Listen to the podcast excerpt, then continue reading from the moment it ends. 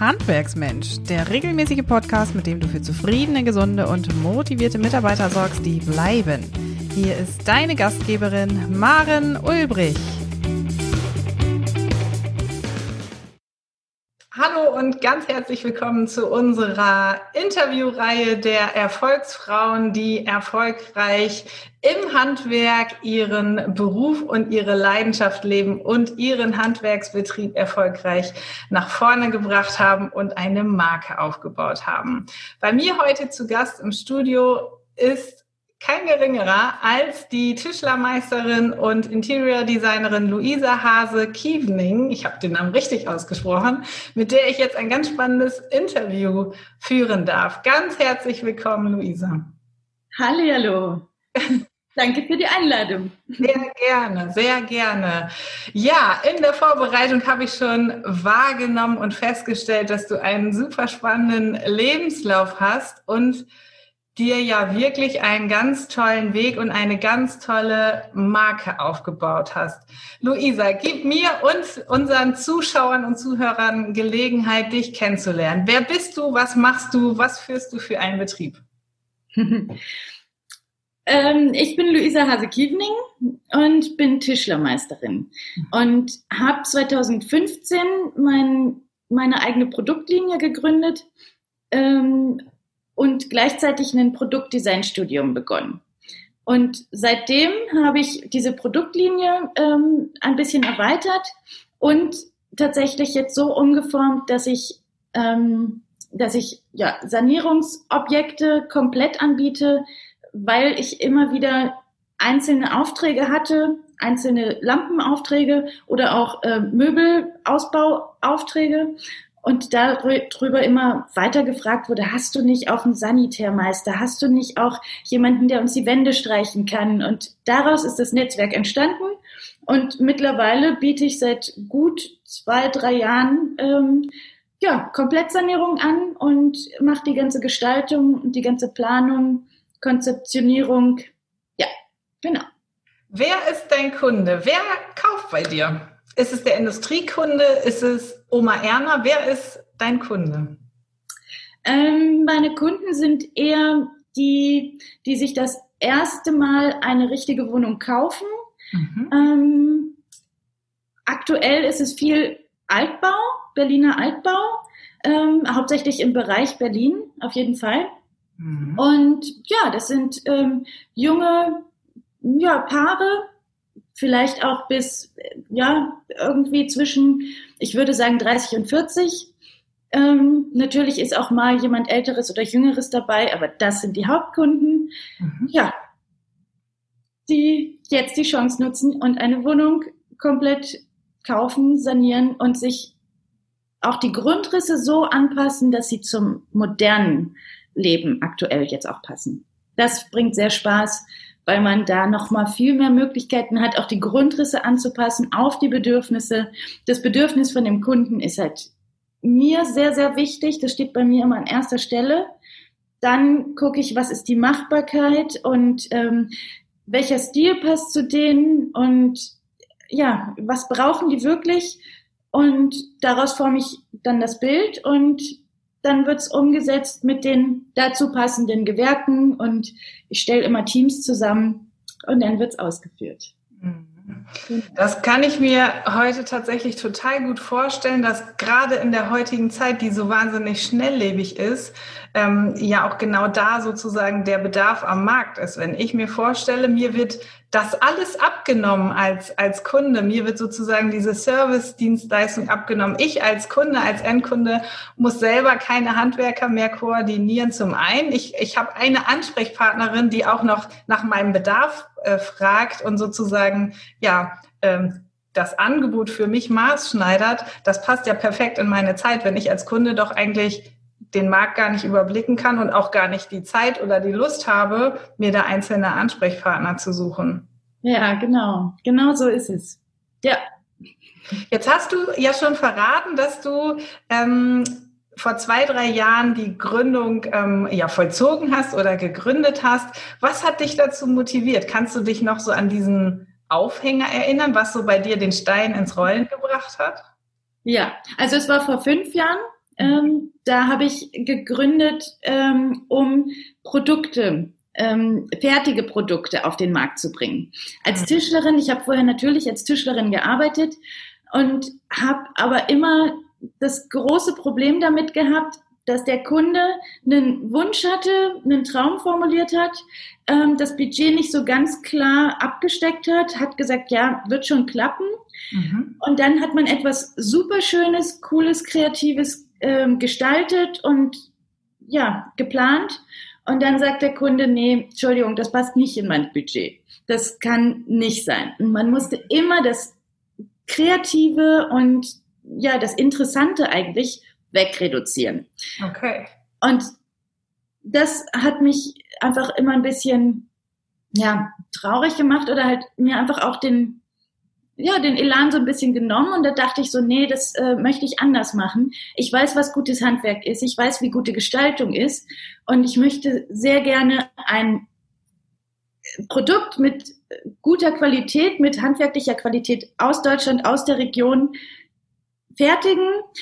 Ich habe in einer Behindertenwerkstatt gearbeitet, also fand ich auch die Variante sehr schön, auch ähm, solche Werkstätten mit reinzunehmen in die Produktion und ganz kleine Manufakturproduktions, ähm, aber Qualitätsprodukte zu erschaffen. Mhm. Dann habe ich da mit dem im Kopf habe ich gegründet und mit diesem Wunsch. Also ich und dort bei einem Produkt legt man den Preis fest.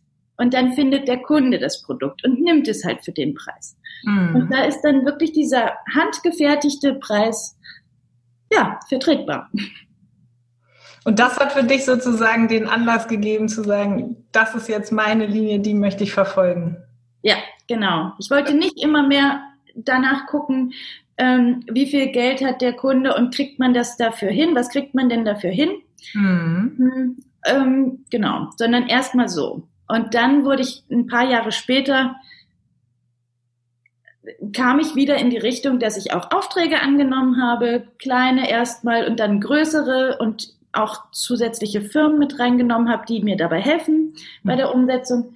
Und da habe ich das dann wieder, ja, konnte ich es wieder annehmen, dass es da natürlich auch um einen Endpreis geht, geht sozusagen und man guckt, was kriegt man denn da alles mit rein. Mhm. Unter welchem Firmennamen finden wir dich denn? Darüber haben wir noch gar nicht gesprochen. Stimmt. ähm, Lou Interior Berlin heißt es ja seit 2018, glaube ich. Vorher war es die LHK Manufaktur.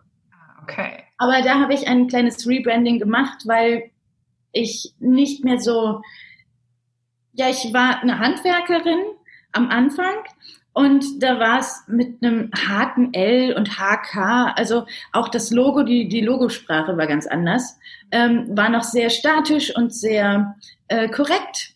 Und jetzt habe ich ähm, mit dem Lou Interior Berlin ähm, einfach halt eine kreativere, ähm, ja, gestalterischere Marke sozusagen kreiert und fühlte mich viel besser damit. Also es, es musste ich wirklich machen, weil ich mich nicht mehr so gefühlt habe. Mhm. Es nicht mehr gepasst hat zu mir.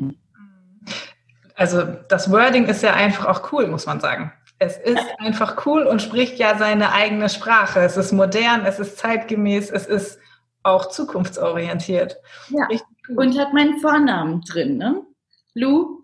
Das auch. Und ich bin die Marke, also total passend. Genau. Daran kann man aber tatsächlich ja auch schon sehen, dass du dich von der Handwerkerin zur Unternehmerin weiterentwickelt hast. Denn nur wer Strategien schmiedet, kann ein Unternehmer sein. Ja. die Aufgaben, die als Unternehmer in deinem Tagesgeschäft anfallen, die werden sich ja jetzt nicht rein nur um das Erstellen deiner Produkte drehen. Was gehört alles in deinem Tagesgeschäft zu deinen Aufgaben? Was passt an Aufgaben in eine Woche? Hm. Ja, das ist natürlich äh, sehr viel passt rein. also, ähm, vor allem muss, muss oder darf ich flexibel sein, mhm. eigentlich eher dürfen. Ähm, also es geht halt natürlich von der Angebotserstellung, Kunden kennenlernen, ähm, eventuell ja recherchieren, ähm, ne, ja Gestaltung auch irgendwo her herbeibekommen, also irgendwo was angucken. Ähm, natürlich solche Sachen, um halt dann die tatsächlichen schönen Sachen und äh, passenden Sachen zu finden. Dann geht's ähm, natürlich in die Angebotserstellung, in die äh, Planungsphase. Ich zeichne. Ich habe aber auch mittlerweile, mittlerweile einen Zeichner, der mir mich unterstützt, weil ich das einfach zeitlich nicht mehr gut hinbekomme. Mhm. Dann äh, habe ich natürlich diverse Pro Programme, die ich nutze. Mhm. Sowas wie InDesign zum Beispiel. Natürlich auch die normalen Word und Excel und die ganzen Sachen. Mhm. Aber auch das muss und darf ich alles lernen und können. Nicht alles ist uns in die Wiege gelegt. Nein, sogar natürlich die Buchhaltung darf ich auch erfassen und, und alles an den Steuerberater abgeben. Mhm. Dann bestelle ich natürlich, äh, informiere mich, wo gibt es was am besten, ne, mache natürlich auch, ja, versuche den ein oder anderen ähm, Vertrag mit Firmen zu machen, um natürlich ja, eventuell ein paar Prozente zu bekommen mhm. bei Bestellungen, wo es halt Sinn macht. Mhm. Dann bin ich natürlich an, stetig an Akquise der Handwerker, mhm. ne, weil ich brauche mindestens zwei, drei gut aufgestellte pro äh, Gewerk. Mhm. Ne? Und eher, eher lieber noch einen mehr. Mhm. Mm, trotzdem dürfen es auch nicht zu viele sein. Auch da muss man ein bisschen aufpassen. Oder ne, natürlich, wenn ich einen nur einmal im Jahr anrufe, wird er mich beim nächsten Projekt nicht mehr vorne anstellen. Mhm. Und das ist halt mein Ziel, dass auch meine Kunden tatsächlich direkt nach der Planung auch ihre Ausführung bekommen, dass es halt wirklich sofort losgeht und auch in einem angemessenen Zeitrahmen und dass die Gewerke auch untereinander sich kennen und miteinander arbeiten und mitdenken. Ne? Immer halt fürs nächste Gewerk schon kurz mitdenken, eventuell ne, sich kurz absprechen. Mhm das ist ja auch ein großer Kritikpunkt, der mir in meinem Alltag immer wieder begegnet. Also Gewerke übergreifend, bezogen auf andere Gewerke und auch eine Forderung an Mitarbeiter, dass man eben heute mitdenken muss und in die Planung sozusagen des nächsten Schrittes oder der nächsten Schritte unbedingt mit eingebunden werden muss. Das ist also ein riesengroßes Thema. Ähm, dem könnten wir schon ein eigenes Interview widmen an dieser Stelle. Jetzt hast du ja ganz viele Aufgaben äh, geschildert, die zu deinem ganz normalen Tagesgeschäft ja auch gemacht werden müssen. Ähm, die Bandbreite deiner Aufgaben ist damit enorm groß. Was glaubst du, bei welchen Aufgaben kannst du dein ganz persönliches Talent, äh, deine Liebe zum Handwerk auch auskosten? Wo, an welcher Stelle bekommt dein Betrieb dein großes Talent zu spüren? Direkt am Kunden. Ah. Direkt, ja, direkt am Kunden. Definitiv. Ich kann, ja, ich weiß halt über ganz viele Materialien Bescheid und weiß die Eigenschaften, weiß, ja, wie es wirkt oder so. Und ja, in der Beratung und in der tatsächlich für den Kunden das Richtige finden und mit dem Kunden das Richtige finden und besprechen. Mhm. Wobei wahrscheinlich, Entschuldigung. Ja, und die, und die Kommunikation darüber auch. Ich mhm. kann es halt auch, ja, für den Kunden super verständlich und trotzdem fachlich komplett ausreichend und richtig erklären. Mhm. Vermutlich ist es auch, ähm, das würde ich von außen jetzt wahrscheinlich so interpretieren, ein Erarbeiten des des Ziels des Kunden. Der Kunde hat ja wahrscheinlich erstmal nur eine Idee oder ganz viele Ideen im Kopf, wie er sich sein Ziel vorstellt. Aber der Weg dahin ist ja dann auch das Ziel. Das, und da wirst du wahrscheinlich mit deiner Fachkompetenz natürlich dem Kunden eine riesengroße Hilfe sein, damit er zu seinem Wunschergebnis kommt. Total. Auch das Überblicken des ganzen Projektes. Ja. Zu wissen, ah, was kommt denn da am Ende noch? Na klar, ich brauche auch noch Gardinen. Ne? Und die kosten halt nun mal auch noch ein paar, paar Euro oder sowas, um das Budget auch einzuplanen und einzuhalten und auch, ja, wann ist welche Lieferfrist? Ne? Ich habe da Erfahrungswerte. Die können dann natürlich auch ganz gut, wann, wird, wann werden die Fliesen bestellt oder so. Ja. Das ist natürlich wichtig und hilft dem Ablauf, ne, dass, dass die Gewerke auch funktionieren. Mhm. Ja. Glaubst du, dass du es als Frau an mancher Stelle als Unternehmerin oder auch in der Beziehung zum Kunden leichter hast? Hm. Ähm, zum Kunden auf jeden Fall. Habe ich es manchmal leichter, einfach weil ich vielleicht ein bisschen, weil ich, aber vielleicht auch nur ich als Person, ich weiß es nicht. Hm, ich bin sehr einfühlend, ich ähm, kann mich gut in den Kunden versetzen und die Sympathiebarriere ist eigentlich sofort äh, genommen, äh, also da. Also die sind gleich sehr offen mhm. und ähm, es ist nun mal auch sehr intim eigentlich, was wir da machen. Es, mhm. Wir werden ne, das Ganze, jeden Raum genau nach deren Bedürfnissen gestalten und anpassen. Und dazu kennt man diese Person nachher so, so doll, mhm. den eigenen, wie die eigenen besten Freunde eventuell noch nicht mal. Das mhm. ist und dazu gehört einfach eine riesengroße Offenheit von den Kunden mir gegenüber und ein Vertrauen.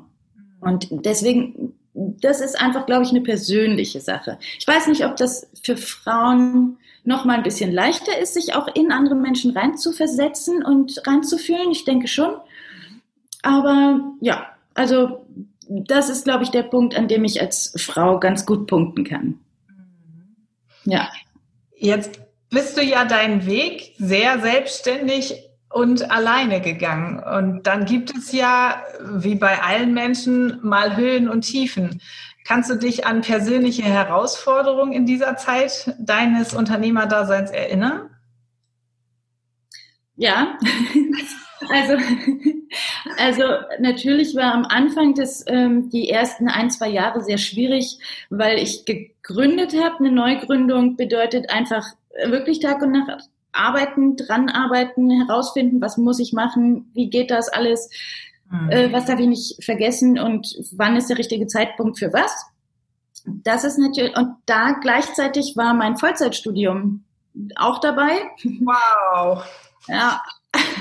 Und das war am Anfang natürlich ziemlich schwierig. Wie soll ich das alles unter einen Hut bekommen?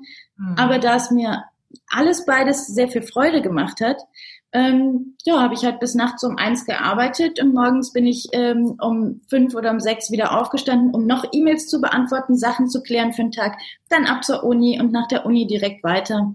Also das hat gut geklappt, es war aber sehr ähm, zerrend, also an den Kräften. Die ja. Kräfte waren dann irgendwann geringer und dann habe ich mich dazu wirklich entschieden zu sagen, ja, ja, ich muss jetzt mal ich habe meine, meine Studienzeit auch ein bisschen verlängert, habe dann nicht mehr Vollzeit studiert. Das war ein sehr guter Punkt. Mhm. Genau. Und dann habe ich während der Zeit irgendwann waren meine Produkte trotzdem irgendwie im Internet ausreichend gut findbar. Mhm. Und ich habe natürlich auch Plattformen genutzt, sowas wie Pinterest, äh Quatsch, ähm, ähm, Davanda und Etsy, solche mhm. Sachen. Und dadurch wurden auch die Verkäufe mehr. Und da habe ich dann angefangen, ein Lager- und Logistikzentrum zu nutzen. Wow.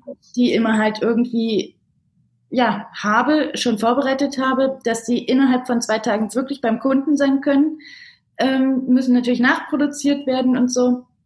Und ähm, genau, in der Zeit war einfach die Miete für dieses Lager- und Logistikzentrum sehr hoch mhm. im Verhältnis zu dem, was ich wirklich tatsächlich damit eingenommen habe, weil viel mehr gelagert wurde, als durchgereicht wurde sozusagen. Ja. Und das war natürlich, ja, das war auch so eine schwierige Zeit, würde mhm. ich sagen. Aber da hat im Grunde alles, was ich jetzt mache, seinen Anfang, weil ich wieder ah, einmal kurz sagen musste, okay, dann mache ich jetzt doch wieder für einen Kunden eine Maßanfertigung, einen Auftrag, bin da reingekommen und dadurch ist es entstanden, dass ich jetzt ganze Sanierung machen darf. Ah, okay. Also, würdest, du diese persönliche Herausforderung als Herausforderung betrachten oder eher als Erfolgsmoment? Hm. Wenn du aus der Krise ja sozusagen eine Weiterentwicklung und deinen heutigen Weg gebaut hast, ist die Frage ja vielleicht gar nicht so unberechtigt.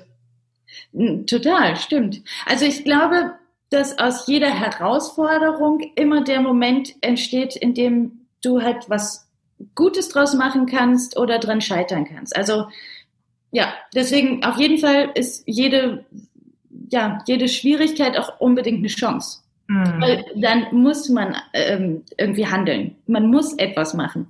Und ich habe etwas gemacht und oder man macht dann ja immer irgendwas. Entweder ist es ja gut, genau gut oder oder äh, hilft beim Abbruch. Kann ja auch manchmal gut sein. Mhm. Kannst du dich an ein oder zwei Erfolgsmomente deines Weges erinnern, die dich so richtig mit Kraft beseelt haben und dir so einen Schub nach vorne gegeben haben?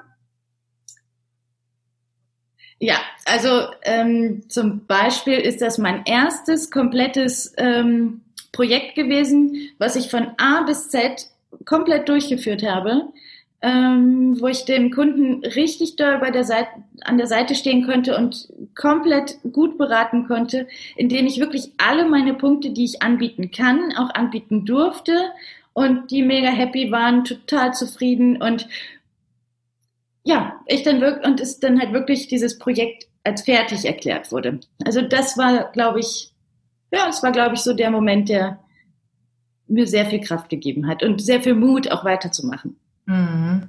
Ja, und das ist es doch, was wir auch als Unternehmer tatsächlich brauchen. Also diesen Grund, warum wir morgens aufstehen. Darüber haben wir ja im Vorgespräch auch schon gesprochen. Zu wissen, welche Liebe zieht uns jeden Morgen aus dem Bett äh, für den Beruf? Was macht so diesen Mut für den Job, die Motivation auch tatsächlich aus? Genau, ja. Richtig toll. Ja, was glaubst du denn, warum es Frauen für das Handwerk manchmal schwer haben oder warum es schwer ist, Frauen für das Handwerk so zu begeistern. Wenn ich dich jetzt sprechen höre, dann bist du ja der Inbegriff von Motivation und der Inbegriff von Liebe und Leidenschaft für das Berufsbild.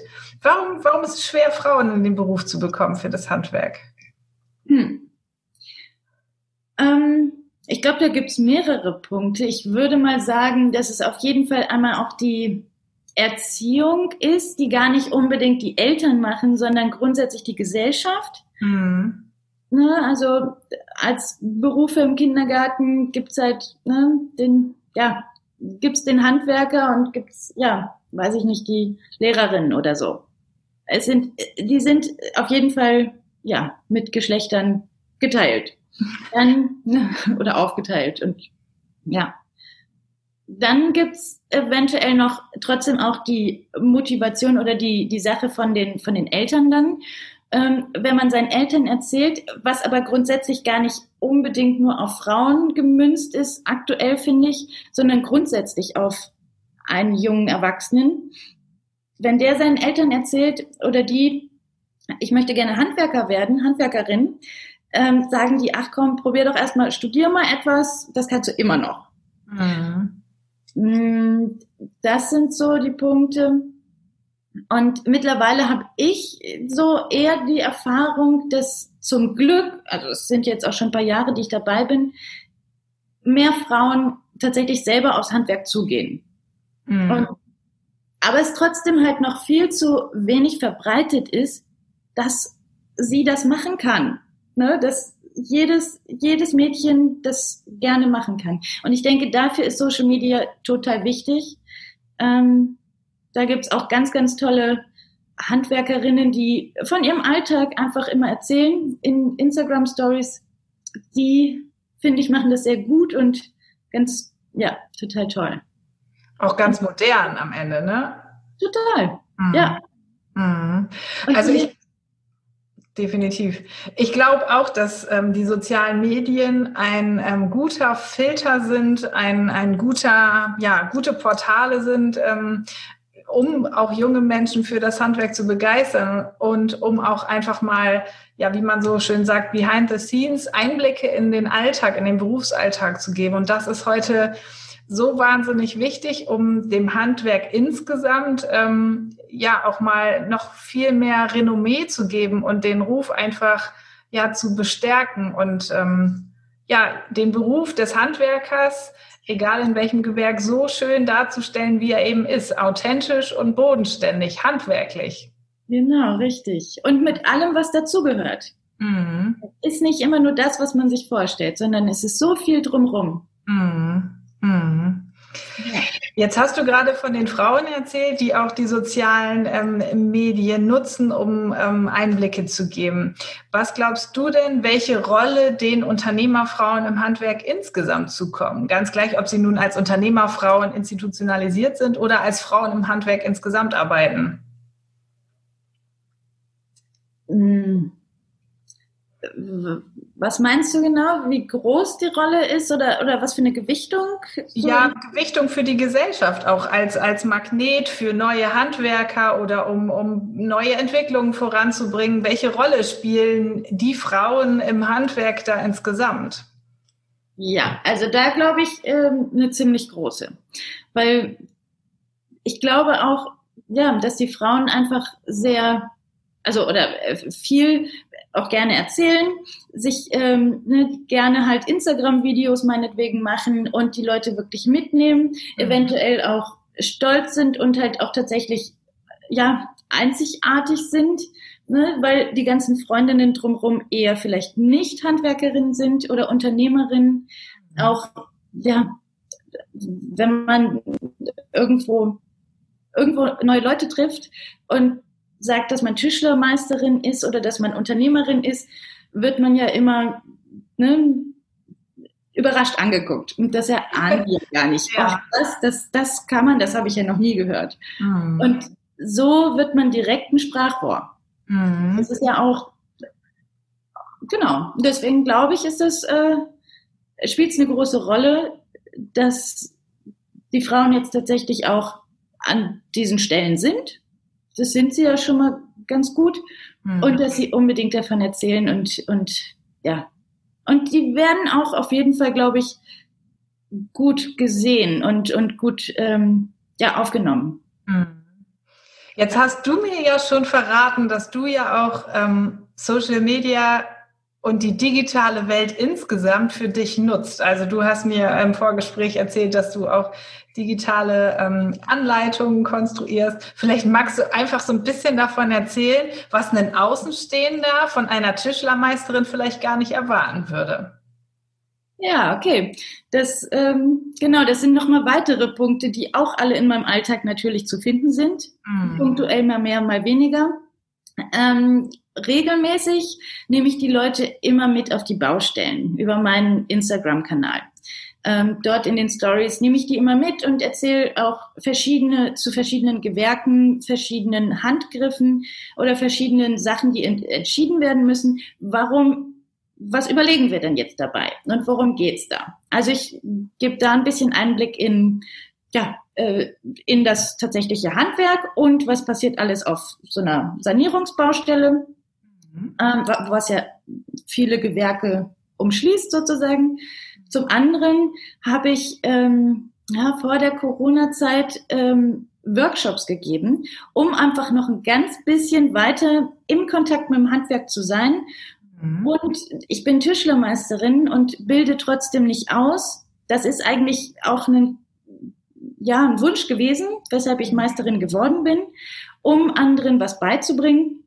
Und das habe ich leider, ähm, ja, musste ich jetzt leider abgeben, aufgeben, kann es nicht machen, weil ich gar nicht in einem Betrieb arbeite mhm. und als Züchterin arbeite. Also habe ich mir gedacht, okay, ähm, dann bringe ich halt Privatmenschen etwas bei, was sie gerne lernen wollen und wissen wollen.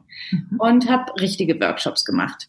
Entweder für, den, für die einzelne private Person, die sich anmeldet oder es zu Weihnachten geschenkt bekommt, oder auch ähm, ja, ganzen Teams als Teambuilding-Maßnahme. Weil das ist auch sehr spannend, ne? wie Leute einfach dann zusammen an etwas arbeiten können, wie die Hierarchie, die sonst im Büro ist, im, in der Werkstatt auf jeden Fall ganz anders wird. Mhm. Und wer hilft wem, wird auch ganz anders und äh, die Leute sehen sich auch mal ganz anders. Genau, solche Sachen. Und deswegen bin ich in den Bereich Workshops sowieso gegangen. Mhm. Und ich hatte relativ viele Workshops schon voll und geplant und fertig. Ähm, die hätten nur noch stattfinden müssen in, während dem Anfang der Corona-Zeit. Also habe ich mir gedacht, okay, ich habe einige Sachen, die ich filmen kann. Dann habe ich mir halt ein kleines Set aufgebaut, also irgendwie versucht, dass es ja, dass ich da auch ein bisschen rumsauen kann und äh, das hinbekommen und habe angefangen, das als Anleitung zu machen. Alles, alle Sachen, die man eventuell tatsächlich auch bestellen kann. Also habe ich ein, zwei Sets fertig gemacht und noch mit einer Betonwerkstatt, die Betonwerkstatt, die meine Produkte gießen, die haben ein DIY-Set entwickelt, beziehungsweise es sind mehrere. Aber auch dieses habe ich einmal durchgemacht, weil ich das normalerweise auch als Betonworkshop angeboten habe. Und so ist es entstanden, dass ich ja jetzt auch noch digitale Workshops sozusagen gegeben habe.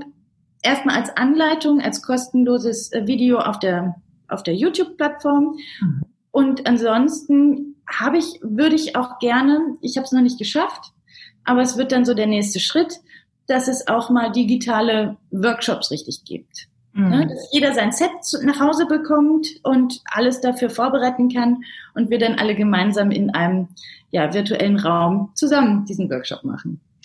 Genial. Also da sagt noch einer, Handwerk geht nicht digital. Da muss man doch wirklich sagen, ähm, am Ende geht es doch auch um die Weitervermittlung von Wissen und ähm, Anwendung der Werkzeuge, die das äh, Handwerk eben äh, hat und braucht. Und ja, also ganz toller Ansatz und ich bin überzeugt davon, ähm, dass da noch viel Luft nach oben ist. A, weil du ja selber die Affinität da einfach mitbringst und ja sogar auch analoge Workshops, wie wir ja gerade gehört haben, schon durchgeführt, äh, geplant und organisiert hast. Da ähm, also ist bestimmt noch ganz viel Luft nach oben, um das auszubauen und weiterzuentwickeln. Und wer weiß, was uns Corona auch noch für eine Zukunft beschert. Ähm, und wir, wer weiß, wie lange wir nicht vor Ort in Workshops äh, sitzen können. Genau. Wir ja alle nicht. Ja, in der Tat. Das bringt mich gleich ähm, zu meiner äh, nächsten Frage. Ähm, Corona ist eine Herausforderung, die uns alle betrifft. Aber es gibt auch Herausforderungen im Handwerk. Was glaubst du denn, was so besondere Herausforderungen gerade für Frauen auch im Handwerk sind? Ähm, also ja, viele Betriebe haben auf jeden Fall in der vergangenen Zeit, auch als ich mich beworben habe, ähm, die Frauen immer nicht so gerne eingestellt oder auf jeden Fall immer ein bisschen gezögert, weil man ja nicht weiß, ob die jetzt wirklich die Kraft mitbringen. Mhm. Ähm, mittlerweile habe ich vor allem in den Tischlereien ähm, ist auf jeden Fall dieser, dieser Gedanke etwas umgeschwenkt schon, was ich sehr gut finde ähm, dass gar nicht auf die Kraft drauf ankommt, sondern auch auf ähm, das Beobachten, das Gucken, das Fühlen. Man muss gucken, ob die Hölzer wirklich zusammenpassen, dass man ein bisschen bewusster mit dem Material umgeht. All das, ähm, da ist es überhaupt kein Problem, eine Frau dafür einzustellen. Die kann das ähm, natürlich sehr gut. Aber, genau. Und da ist es mittlerweile ein bisschen schwächer geworden, mhm. also ein bisschen besser, angenehmer geworden, dass man es leichter hat.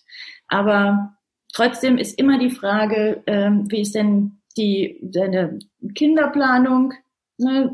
All das sind Fragen, die immer wieder aufkommen, denke ich, mhm. und die immer ein Problem sein würden.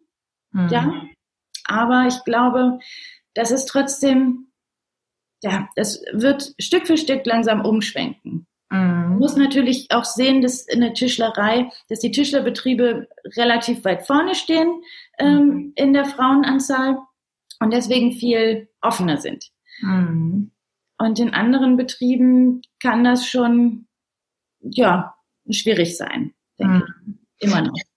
Ich denke, Arbeitgeber insgesamt müssen einfach schauen, dass sie sich ja, sofern es eben im Handwerk möglich ist, orts- und zeitunabhängig aufstellen und gemeinsam mit den Mitarbeitern, in dem Fall Rinnen, auch ähm, nach Flexibilisierungsmöglichkeiten suchen, Arbeitszeitmodelle schaffen, Arbeitsorte, wenn möglich, auch mal verändern. Ähm, also da muss einfach die Bereitschaft da sein von den Betrieben, auch besonders für Frauenkarrieren ähm, ja attraktiv zu sein und das Handwerk wird sich da auch ähm, in deinem Gewerk nicht langfristig dauerhaft ähm, davor sperren können, Frauen einzustellen. Wir haben immer noch den Fachkräftemangel. Wir suchen nach qualifizierten, mitdenkenden Mitarbeitern, Männlein, Weiblein, die ähm, ja tatkräftig mit anpacken und teamfähig sind. Und ja, da kommt es nicht unbedingt auf das Geschlecht an, sondern wirklich darauf, dass das Gesamtpaket eines neuen Mitarbeiters passt. Und da muss, ja, müssen auch für Männer Arbeitszeitmodelle geschaffen werden, die familientauglich sind. Richtig. Ja. ja. Weil das ja zum Glück auch mittlerweile ein bisschen umschwenkt. Mhm. Genau, dass das aufgeteilt wird und das gar nicht mehr die Frage ist. Mhm. Aber es ist tatsächlich ein ja, gesellschaftlicher und politischer Weg, den nicht nur das Handwerk gehen muss, sondern am Ende ja jeder Arbeitgeber, jeder Branche sich da die Frage stellen muss, wie können wir uns noch am Markt ähm, attraktiv und marktfähig zeigen. Eben. Ja. Total. Hast du aus deiner ja jetzt schon mehrjährigen Erfahrung als Unternehmerin Tipps für Frauen, die jetzt vielleicht ganz am Anfang stehen und auch den Weg der Gründung sehen und die Herausforderungen sehen, die da kommen, welche Tipps würdest du Frauen in den Anfängen geben? Mm. Ja, auf jeden Fall neugierig sein, mutig sein, loslegen, drauf losgehen und fragen, ganz viel fragen. Wir mhm. haben ganz viel Gruppen, ähm, also Netzwerkgruppen verschiedenster Art. Ich habe verschiedene ausprobiert, ähm, sehr geholfen, weil man erstens einmal Kontakte dadurch äh, knüpft. Ähm, ja, und jeder ist froh, jemandem zu helfen. Ne? Wenn man selber ähm, gefragt wird, kannst du mir dabei helfen und kannst du mir da einen Tipp zu geben, ne? Wenn, ja, wird man es auf jeden Fall sehr gut und guten Gewissens weitergeben. Und mhm. deswegen habe ich da die Erfahrung, auf jeden Fall alle Leute fragen ähm, und ja, vielleicht eine oder zwei Netzwerkgruppen ausprobieren und da gucken, was für ein gut ist mhm. und wo einem das hilft. Mhm. Und. Also sich auszutauschen, im Netzwerk zu sein, im Gespräch zu sein, Fragen zu stellen und mit offenen Armen die Antworten zu empfangen. Genau. Ja, ein tolles Schlusswort, wie ich finde. Ich kann das auch bestätigen. Auch ich habe mich auch in meinen Gründungsanfängen sehr, sehr stark vernetzt und war im Gespräch, habe auch viele Fragen gestellt. Und das motiviert natürlich auch zu sehen, an welchen Stellen äh, standen andere Unternehmer in ihren Anfängen, vor welchen Herausforderungen und Hürden haben sie gestanden und was gehört vielleicht auch an Arbeitspaketen ähm, in den Gründungsanfängen einfach dazu, so wie du auch geschildert hast, dass es für dich am Anfang völlig normal war, bis eins zu arbeiten und um fünf wieder aufzustehen. Und ich glaube, da kann jeder Gründer, einschließlich mir selbst, ein Lied von singen. Das ist am Anfang so. Da ist es ja die Herausforderung, eben den eigenen Weg zu finden, zu verfolgen und dann aber nicht den Anschluss zu verpassen, um wieder auf sich selbst aufzupassen und eine, für eine gesunde Work-Life-Balance zu sorgen. Genau, ja. Ja. Sehr spannend. Liebe Luisa, wir kommen ganz langsam tatsächlich schon zum Ende unseres Interviews. Ich finde, du hast einen ganz tollen Weg hinter dich gebracht. Und ähm, was ich ganz spannend finde, ist, dass du ja, dich in deiner, ja dann doch, aber äh, fünfjährigen, aber auch kurzen Unternehmerzeit sogar schon in dieser Zeit zu einem äh, Rebranding, wie du es selber so schön gesagt hast, äh, getraut hast und getraut hast, dich selbst in Frage zu stellen und neue oder leicht veränderte Wege anzupassen. Und ich glaube, das ist auch der Schlüssel, äh, gerade unter Corona von uns allen als Unternehmern. Wir müssen in der Lage sein, uns in Frage zu stellen unseren Betrieb in Frage zu stellen, denn nur dann können wir es schaffen, marktfähig zu bleiben und uns den Veränderungen, die das Leben so mit sich bringt, ähm, anzupassen. In diesem Sinne möchte ich mich ganz herzlich bei dir für dieses wunderbare Interview bedanken und würde mich sehr freuen, wenn wir in Austausch bleiben und ähm, ja, ich das ein oder andere Mal in der Presse wieder von dir erfahren darf. Ganz herzlichen Dank an dieser Stelle. Danke euch auch. Noch viel mehr Tipps und Strategien für zufriedene, gesunde und motivierte Mitarbeiter erfährst du im Netz auf handwerksmensch.de.